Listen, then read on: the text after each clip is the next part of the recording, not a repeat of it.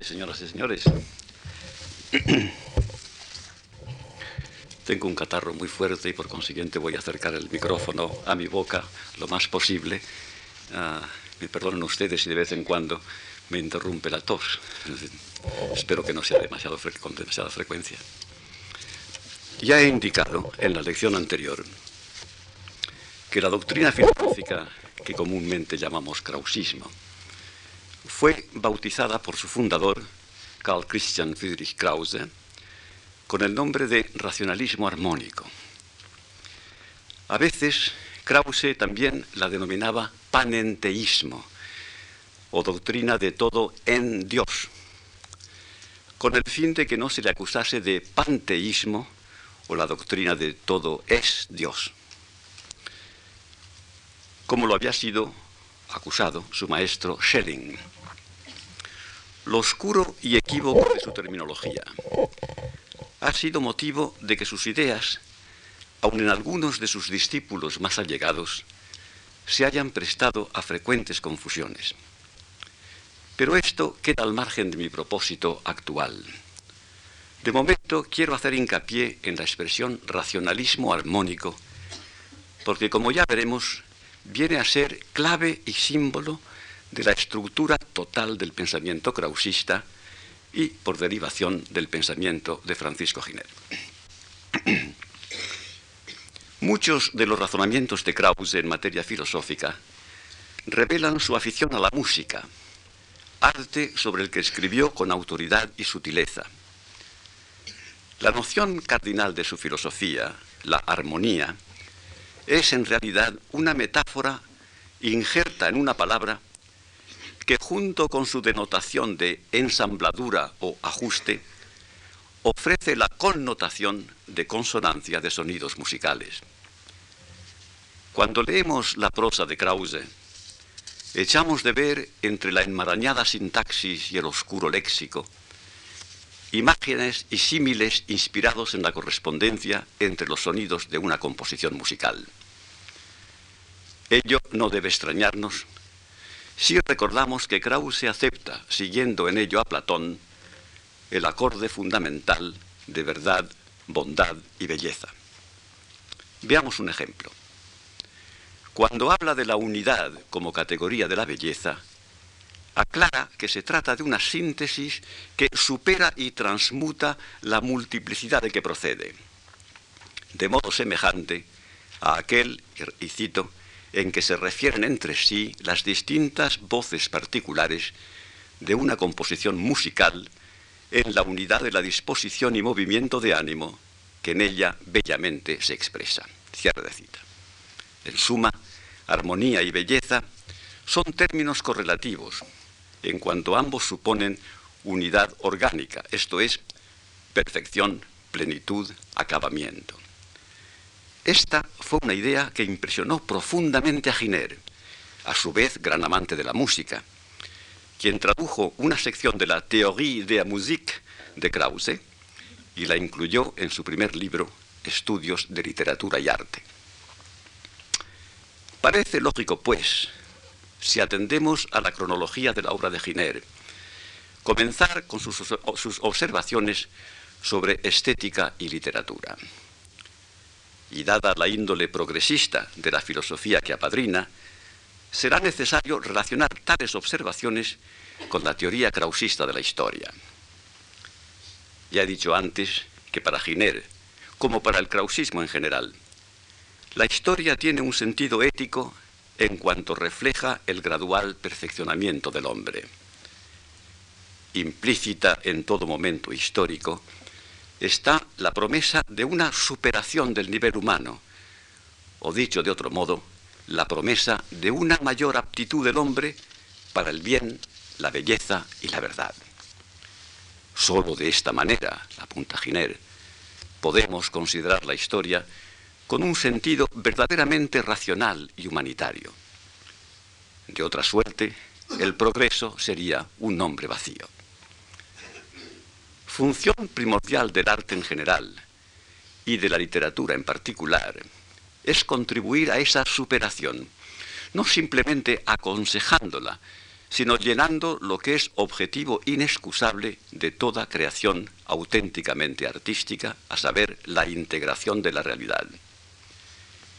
Ahora bien, téngase presente que para Giner la realidad no consiste sólo en lo que es, en lo dado sensible, sino en lo que debe ser, en lo ideado conforme a razón. La realidad que nos descubre una obra de arte implica, por lo tanto, una dimensión ideal que supera las limitaciones a la vez que corrige los defectos de lo real sensible.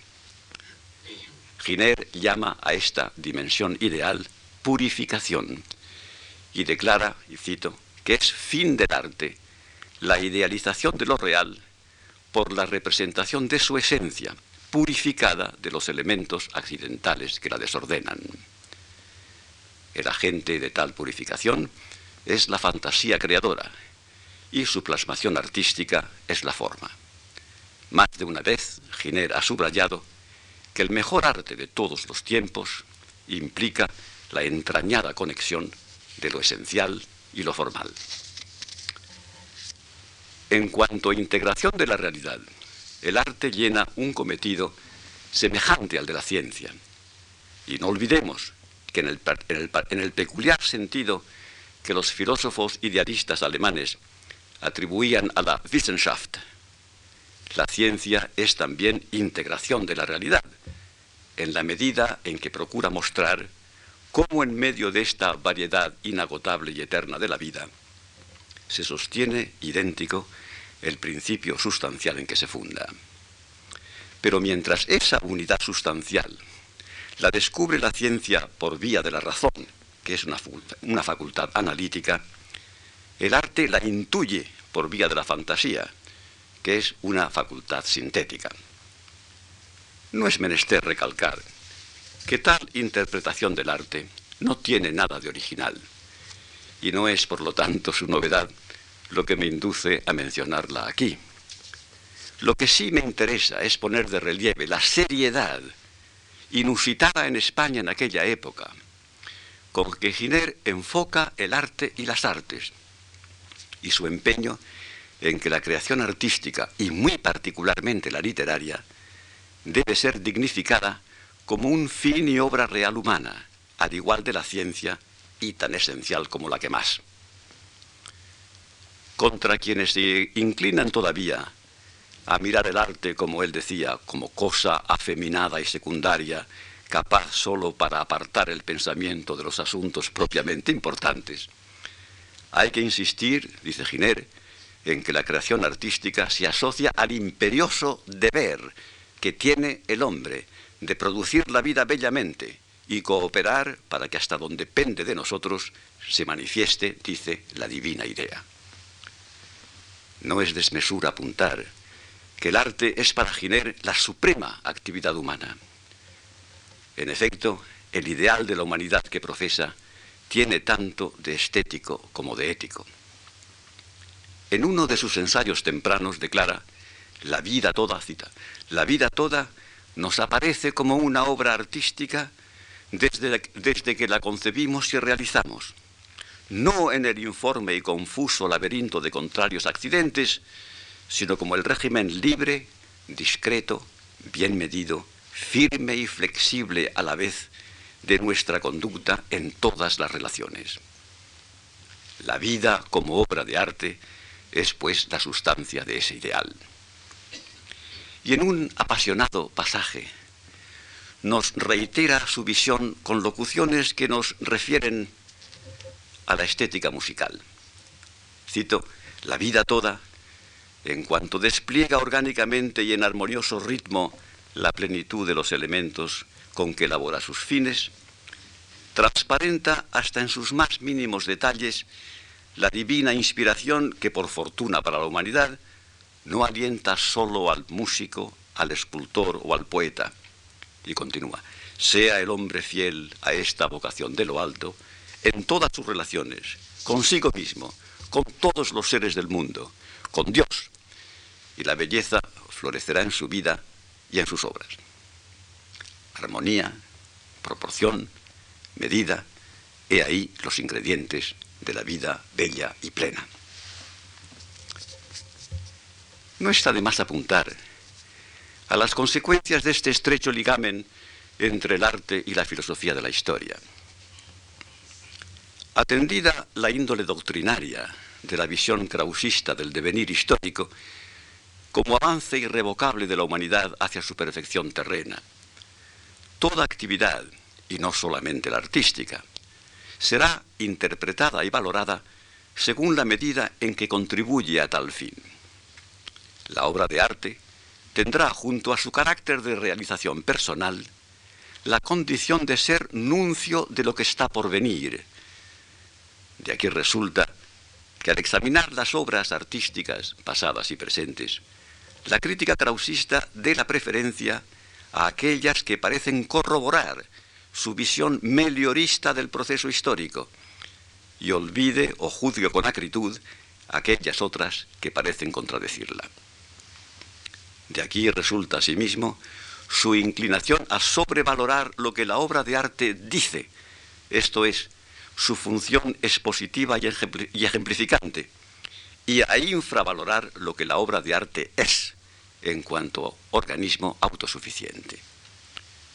Cautivos en las trabas de una filosofía progresista de la historia, los krausistas se ven obligados a preguntarse en qué medida contribuye una obra de arte a la realización del ideal de la humanidad. Porque si bien se mira, es ese ideal, la genuina y suprema obra de arte, una creación colectiva en que se armonizan las creaciones individuales pasadas, presentes y futuras. Como dice Giner, cada fin de razón puede y debe ser cultivado artísticamente como el elemento del destino y obra de la humanidad.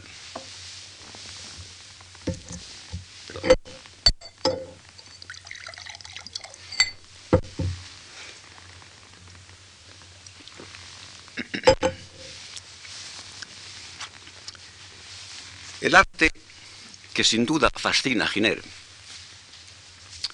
y que atrae a varios de los krausistas españoles es el literario. Y ello por una razón fácil de comprender. Cada arte pintura, escultura, música, danza, tiene su lenguaje especial o sistema de signos en que se trasluce la vida íntima del artista. Pero ninguno de estos lenguajes llena cabalmente su cometido expresivo. Únicamente la palabra, escribe Giner, a la palabra, perdón, escribe Giner, le está reservado el don de significar con portentosa exactitud todo género de matices de cuanto experimenta el espíritu y de cuanto crea la razón humana. El lenguaje, pues, por excelencia, aquel en que puede el hombre vaciar el contenido de su alma y la representación de sus impresiones, es la palabra, resumen acabado de todas las artes y medio de revelación de las intimidades de la conciencia. Vemos, pues, que la preferencia por la literatura es corolario de la preferencia krausista mucho más radical por el orden racional, por la palabra razonada, discursiva, con cabal conciencia de su aplicación. El arte literario es pues el más completo, a la vez que el más racional de todos, porque la palabra, su instrumento, puede ajustarse tan cumplidamente a la conciencia que entre ésta y su plasmación verbal llega a desaparecer toda distinción. Recordemos a este respecto que los griegos llamaban logos a la razón y a la palabra juntamente, como si fueran una sola y misma cosa. Todas las demás artes ofrecen en este particular alguna manquedad. Podrán sin duda revelar con vigor y precisión aspectos de la intimidad del artista, pero no el total contenido de su alma, privilegio reservado a la palabra y más concretamente a la palabra literaria, o sea, a la palabra dirigida a un fin con deliberada intención, plena de recursos, rica en contenido, armonizada con la idea y estudiada y pulida en su forma. Si la intimidad del artista literario se transparenta pues en su obra, la intimidad de un pueblo entero se manifiesta en su literatura, con más exactitud que en ninguna otra de sus creaciones culturales.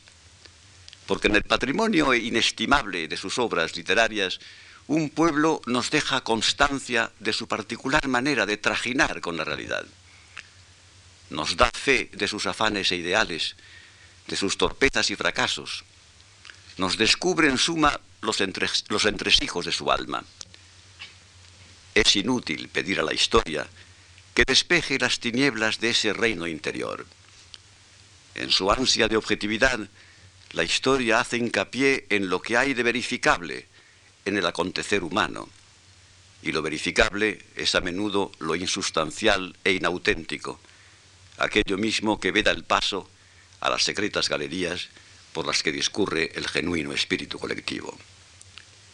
El conflicto entre literatura e historia sobre su aptitud respectiva para captar y mostrar la vida de una colectividad, lo resuelve Giner inequívocamente a favor de la literatura. Y cito, Suprímase la literatura de un pueblo, escribe, y en vano se, se apelará para reconstituir su pasado a su historia política. En esta preferencia gineriana por la literatura, se percibe no sólo el desdén del racionalista por la historia externa, sino también el convencimiento ratificado por la concreta realidad española de que las llamadas instituciones históricas, lejos de encarnar la vida nacional, la, pervierten o anulan por modo radical. Desalentado, pues, por el así se escribe la historia, Giner se adentra en la literatura, que viene a ser una especie de historia interna, y lo hace con ansia de autenticidad. El poeta desmiente, rectifica o completa lo que dice el historiador. Raras veces lo confirma. Por ello, la bella literatura es diagnóstico del pasado, a la vez que pronóstico del futuro.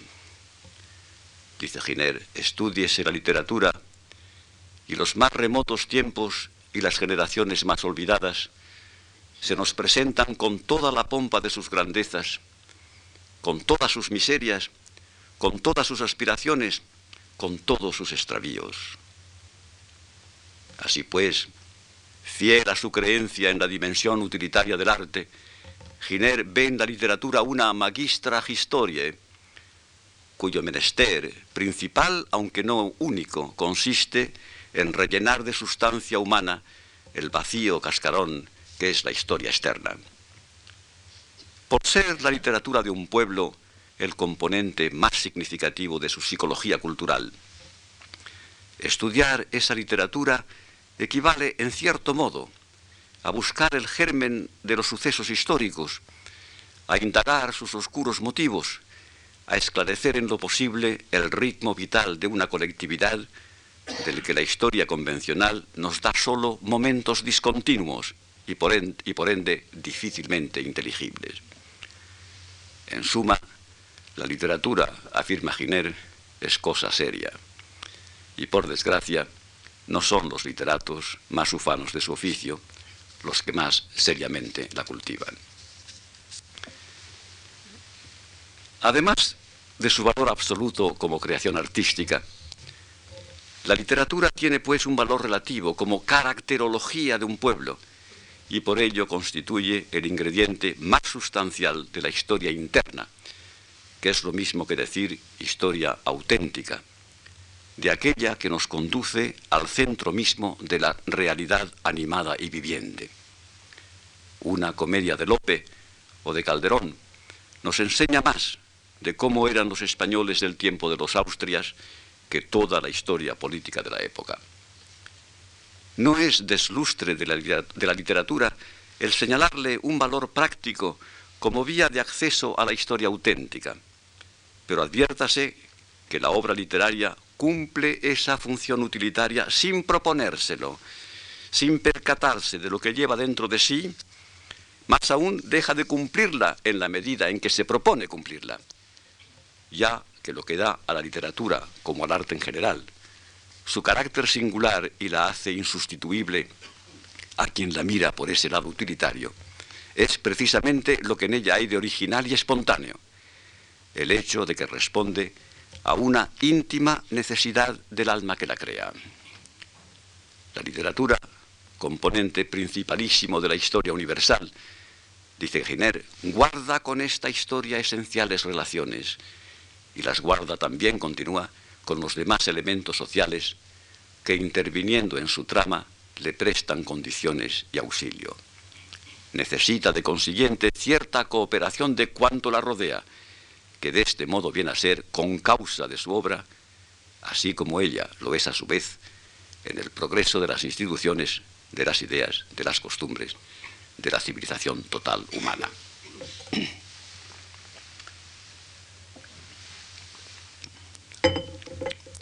En este vistazo somero a algunas de las ideas fundamentales de Giner, no puede faltar una glosa a su postura en materia religiosa. Hace años dediqué un trabajo a un episodio en la historia intelectual de la España del siglo XIX, que aun conocido en sus efectos, se me antojaba poco estudiado en sus causas, a saber, la crisis religiosa que afecta a un pequeño grupo de intelectuales a partir de la Revolución de Julio de 1854. Los historiadores y críticos de la literatura han puesto en claro, tras diligente rastreo, los efectos de esa zozobra espiritual en la vida y obra de autores como por ejemplo Galdós o Clarín, pero no han subrayado otro aspecto, a mi juicio, más relevante de tal crisis, a saber, que antes de 1854 todos los escritores españoles de primera fila son o pretenden ser católicos ortodoxos, mientras que después de esa fecha algunos de los nombres más conocidos militan ya a cara descubierta en la heterodoxia o la indiferencia. Y sin embargo, son muchos los síntomas de esa zozobra espiritual, y para hallarlos Basta con ojear las publicaciones de la época. Escritos doctrinales, agrias polémicas y ficciones literarias revelan las inquietudes de que se alimenta la crisis y dan notoriedad a aquellos en quienes se encarna más destacadamente. El pensamiento español adquiere entonces una rara sensibilidad para las cuestiones de orden religioso y moral, en cuanto atañen al individuo concreto, esto es, al individuo sumido en la intimidad de su propia conciencia. Pues en fin de cuentas, se trata de una crisis de la conciencia española, en que por una parte se refleja tardía y débilmente la honda crise de la conciencia européenne que hace medio siglo perfilaba Paul Hazard, y en que por otra repercuten las, desavenencias provocadas por el sílabus de 1864 y las discordias y desgarros que resultaron del primer concilio vaticano, 1869-1870. Cabe, no obstante, dar por sentado que el preludio de la crisis remonta a 1854, el año mismo de la Vicalvarada, de la Revolución de Julio, año también en que Sanz del Río inicia su docencia en la Universidad de Madrid. Aun suponiendo que en sus lecciones sobre la filosofía de Krause el maestro no tocara directamente el tema religioso, lo que de ellas sacaban en claro sus discípulos más avisados no parecía concordar con las creencias tradicionales. Pero a decir verdad, de poco servía esquivar el tema religioso para no herir la susceptibilidad de los oyentes o provocar la ceñuda reacción de las autoridades académicas o civiles. Por su índole misma, el krausismo era no sólo doctrina religiosa, sino por añadidura religión militante. En él se profetizaba una vida terrena en que la humanidad llegaría a ser semejante en su límite de espacio y tiempo a la divinidad y digna de ella. Tal profecía infundía a sus creyentes un vivo celo catequista y un raro aguante para la polémica doctrinal.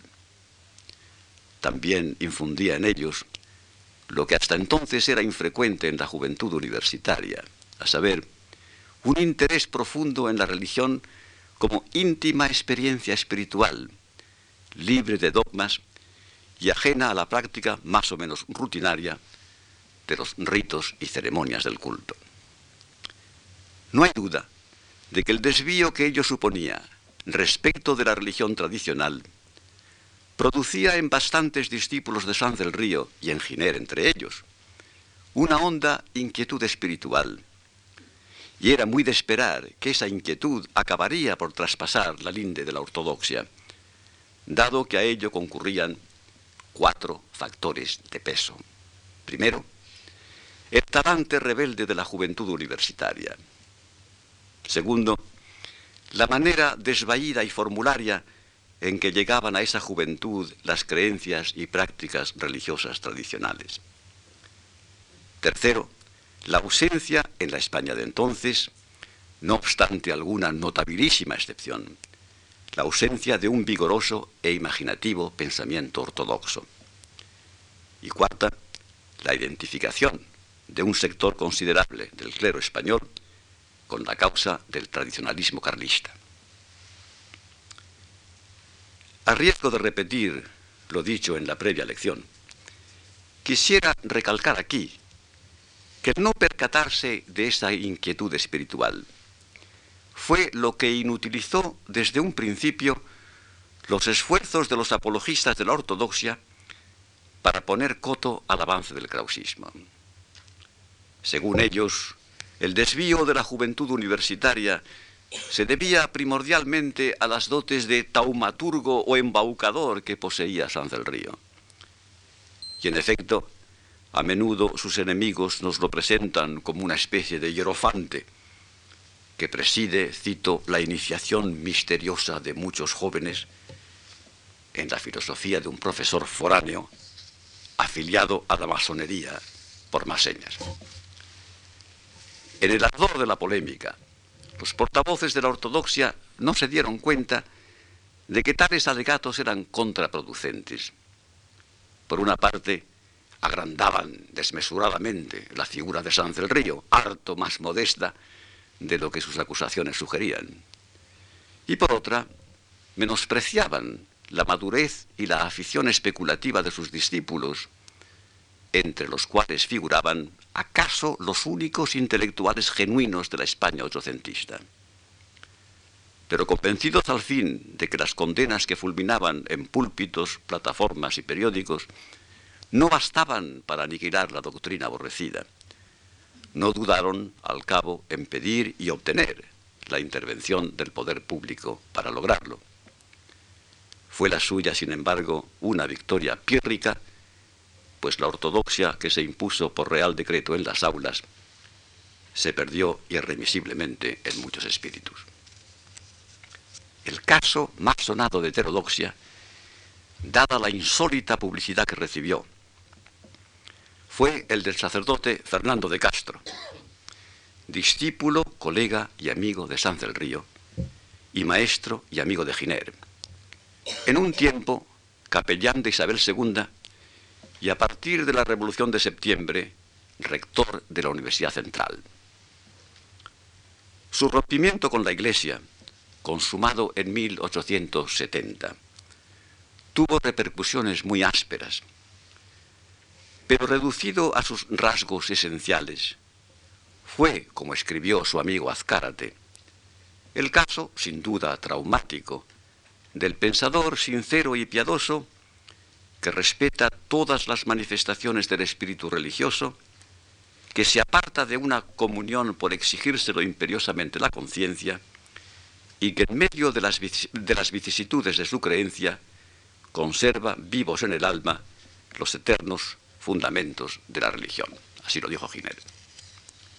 Conviene tener presente a este respecto que al igual que Castro, otros intelectuales notables del catolicismo liberal europeo, ya inquietos por los enunciados del sílabus de 1864, rompieron también con la Iglesia a raíz del primer concilio vaticano. Ya en 1866, con motivo de su recepción en la Academia de la Historia, Castro había pronunciado un, cito, discurso acerca de los caracteres históricos de la Iglesia española, ese es el título, que produjo considerable revuelo. El meollo de la disertación era poner de relieve aquellos momentos en que la Iglesia española había afirmado su personalidad histórica y aseverado su independencia de Roma en cuestiones no atinentes directamente al dogma. A la vista de esta tradición, Castro concluía que la Iglesia española debía mantenerse fiel al carácter que le había conferido su peculiar evolución, concentrarse, como él decía, en la originalidad de su vida y de su historia, sin imitar otras iglesias nacionales, ni aceptar sumisamente lo que los que se consideraban como excesos de la curia romana. Hoy día, lo que nos llama la atención en el discurso de Castro es que trece meses después de la publicación del sílabus, un sacerdote español se niega a suscribir en ocasión solemne el espíritu de tal documento, por lo menos en cuanto a la famosa proposición 80, en la que se condena a quien sostenga que el Papa debe, no puede o debe reconciliarse, y cito, con el progreso, con el liberalismo y con la civilización moderna.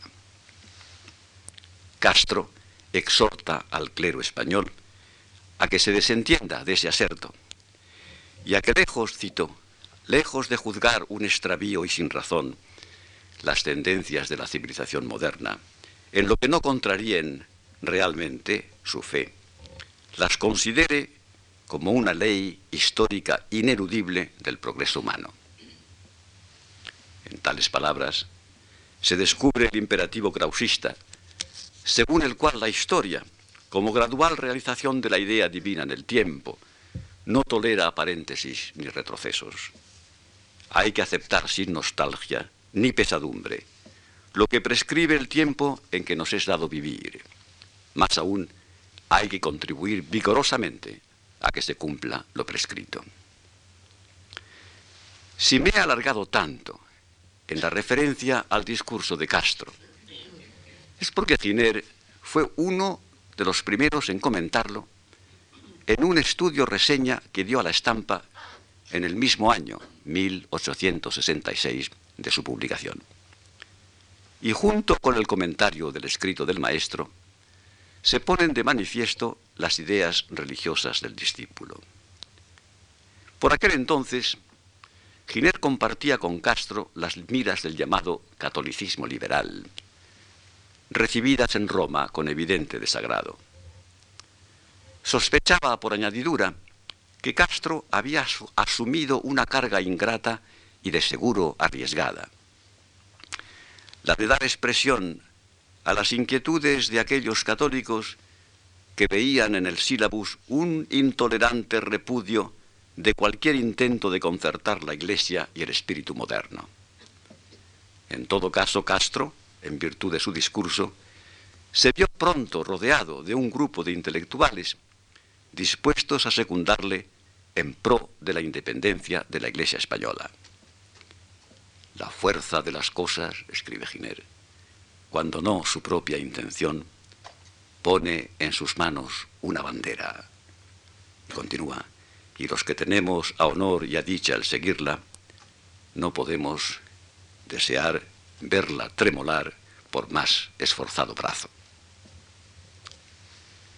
En su estudio reseña del discurso de Castro, Giner se muestra generalmente conforme con los criterios de éste, pero no oculta su escepticismo ante el llamamiento que hace su maestro a favor de un concilio ecuménico cuyo fin sería la unificación de todos los cristianos bajo el patrocinio de Roma.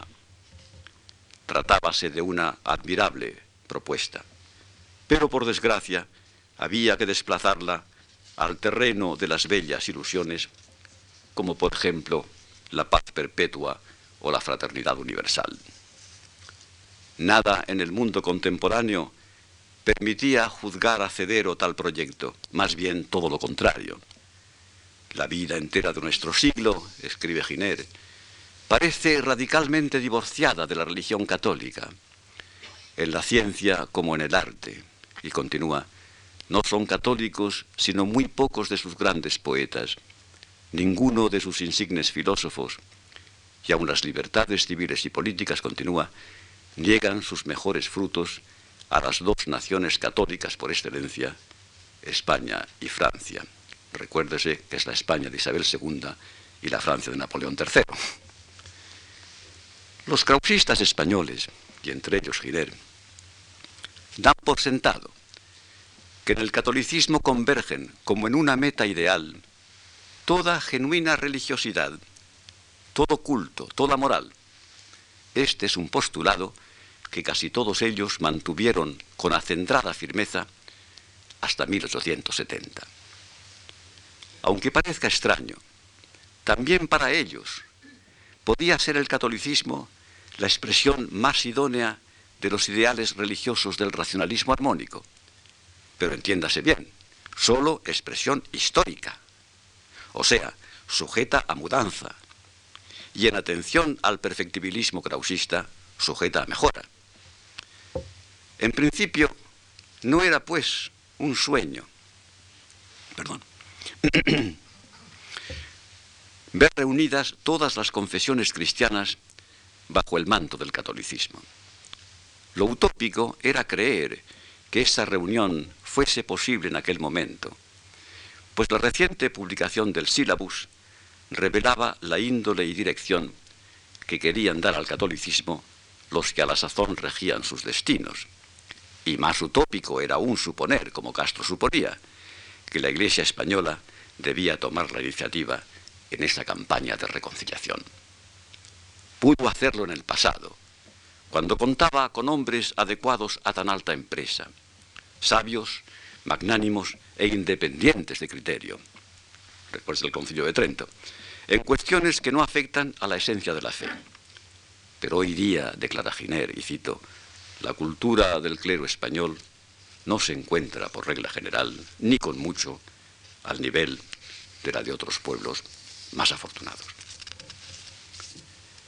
No cabe duda de que la posición religiosa de Giner, reflejada en su estudio reseña del discurso de Castro, era asimismo la de un grupo pequeño pero influyente de intelectuales krausistas afectos por aquellas fechas al llamado catolicismo liberal. Estos hombres, entre los que menudeaban los de verdadera religiosidad, veían desvanecerse sus esperanzas de un catolicismo puesto al día ante la rigidez del sílabus, la arrogancia del ultramontanismo y la intransigencia de la facción neocatólica española. Todos ellos se volvieron a Castro como último recurso acaso persuadidos de que el maestro fracasaría en su empeño. Por eso conviene atender a lo que tienen de sombrío pronóstico las palabras de Giner, y cito, su discurso, el de Castro, representa augustos intereses, en gran parte pendientes de él y de su victoria. Si en efecto vence, saludaremos la aurora de más risueños tiempos que los que vivimos ahora. Pero si fuese vencido, arrollado y escarnecido en la lucha, no habrá ya entonces en lo humano, para tan santa causa, esperanza posible de salvación entre nosotros. El resto es historia. En 1867 fueron separados de sus cátedras los profesores, casi todos krausistas, que se negaron a prestar juramento de fidelidad a la Iglesia y el trono en 1868, un año después, cayó Isabel II. En 1869 se convocó el primer concilio vaticano, del que resultó un catolicismo muy contrario al que Castro deseaba. Y este hombre, atormentado por íntimas ansias y zozobras, abandonó la iglesia. Con él se separaron de ella varios amigos y discípulos suyos, Giner entre ellos, y de esa manera se abrió un capítulo nuevo en la historia intelectual y espiritual de España.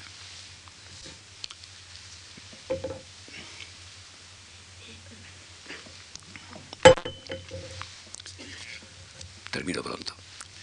El afán de reforma que caracterizaba a la hueste krausista y que tanta alarma causó en los círculos oficiales de los últimos años isabelinos, puso a prueba y a la larga desvirtuó algunas de las convicciones fundamentales de la escuela en cuanto afectaban a aspectos contemporáneos de la realidad histórica española.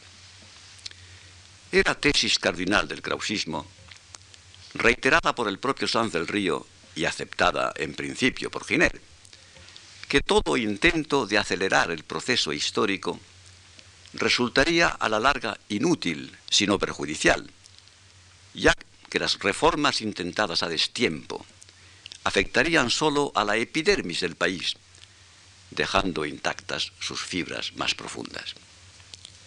La misión del hombre nuevo, según Sanz del Río, confirmada por Giner en sus primeros años de discipulado, había de consistir en, por así decirlo, colaborar con la historia, haciendo que dieran fruto a su debido tiempo las promesas incubadas en su seno, promesas que una prematura intromisión podría malograr. Así pues, el krausismo, no obstante su índole reformista, estaba muy lejos de ser una ideología revolucionaria, aunque como tal la condenasen con asustados aspavientos los defensores del orden establecido. El mundo mejor a que se proponía abrir camino estaba casi a la vista, oculto apenas tras el lomo del horizonte. La llegada a él aparecía claramente jalonada, de conformidad con un proceso histórico cuyo ritmo y pauta podrían calcularse con una ojeada crítica al pasado. El menester que Sanz del Río encomendaba a sus discípulos no era el de marcar un rumbo a la historia, ésta sabía muy bien el que debía llevar, sino el de limpiar de estorbos el camino que aún le quedaba por recorrer para llegar al ideal de la humanidad.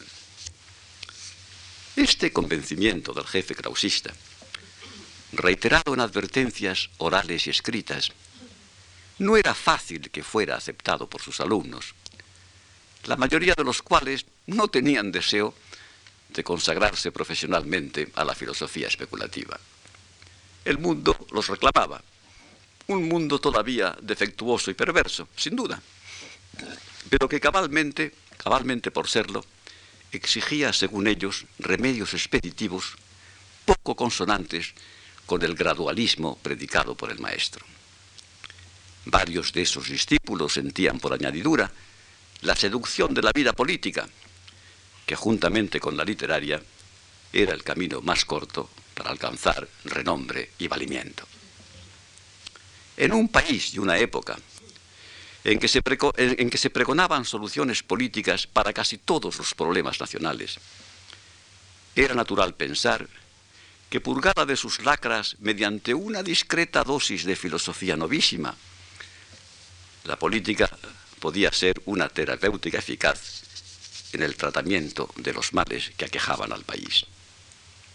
La ocasión de probarlo la ofreció la Revolución de Septiembre de 1868, saludada con gran alborozo por los krausistas, como por tantos otros intelectuales de la época, a pesar de que su carácter de pronunciamiento militar a duras penas podía compadecerse con la noción evolucionista de la historia que la escuela profesaba.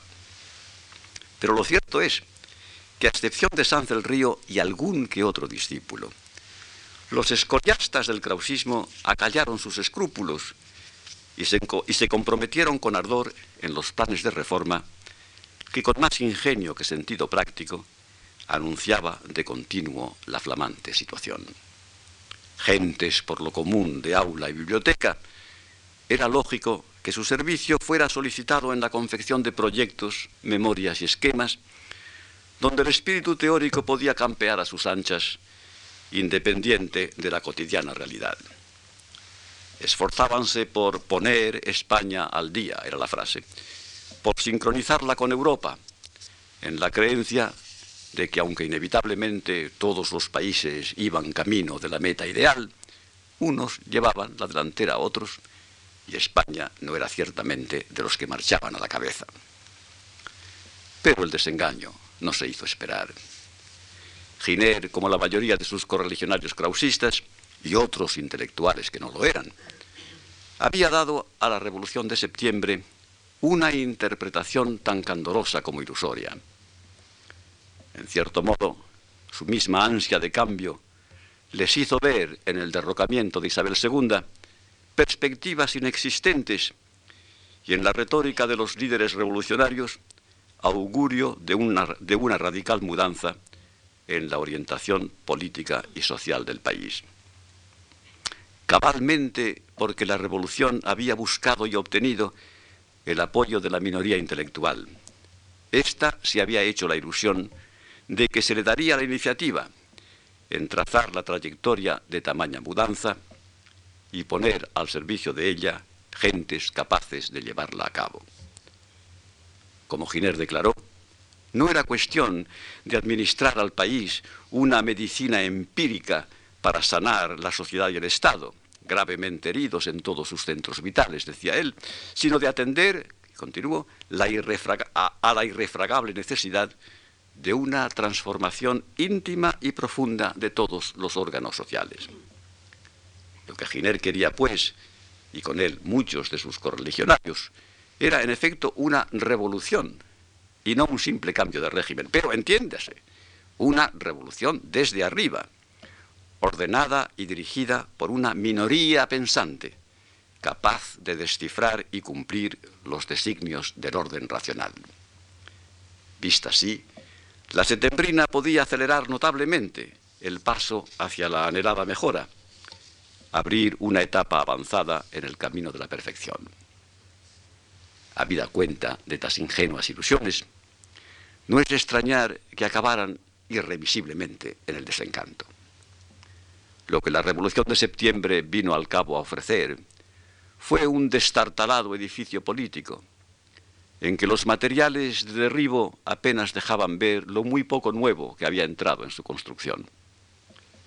Su documento fundamental, la Constitución de 1869, fue, según declara Giner, a trechos inspirada por instituciones luminosas, pero en lo capital, hija fiel de la Constitución de 1845, una de las que más al vivo representa el contradictorio sentido del régimen doctrinario. El afán de complacer exigencias antagónicas, de apaciguar actitudes intransigentes y de obtener el apoyo de hombres y partidos opuestos, opuestos desde luego, a la flamante situación, había dado al traste con lo que Giner llamaba la autoridad de la razón reflexiva. No hacían falta ojos de lince para ver que el matrimonio de conveniencia que resultó ser la ponderada satembrina acabaría por defraudar a tirios y troyanos.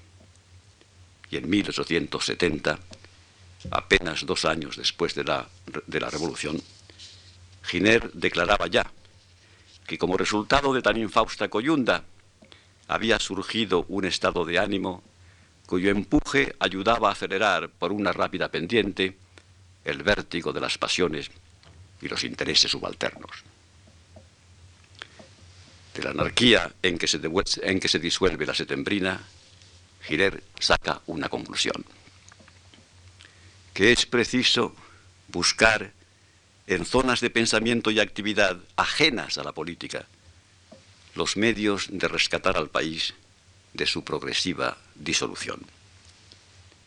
Esta actitud suya es tan acusada que sin bastante precisión se ha dado en calificarla de apoliticismo. Pero de lo que realmente se trata es de una fosca desconfianza en los formularios políticos, mejor aún, en los hombres y métodos de la política al uso. De sus colegas, los teorizantes e ideólogos de la Revolución de Septiembre, Giner sospecha, afligido, que son poco dados a apartar los ojos del alto ideal para posarlos en el mísero suelo. de los políticos y militares que hacen la revolución, recela que ligados a mezquinos intereses son incapaces de elevarse a empresas redentoras. De estos últimos, en particular, de los militares, concluye que fuera de la zona de la política, donde la retórica puede encubrir las más graves deficiencias, son hombres limitados, posiblemente ineptos, en cuyas manos corre grave riesgo el complejo y frágil artefacto que es una nación moderna. Ahora bien, este desengaño de Giner es el preludio de lo que media docena de años después habría de ser la fase más original y más eficaz de su vida y una de las etapas más extraordinarias en la, crónica, en la crónica cultural de su país. De ello me ocuparé en las lecciones siguientes. Muchas gracias.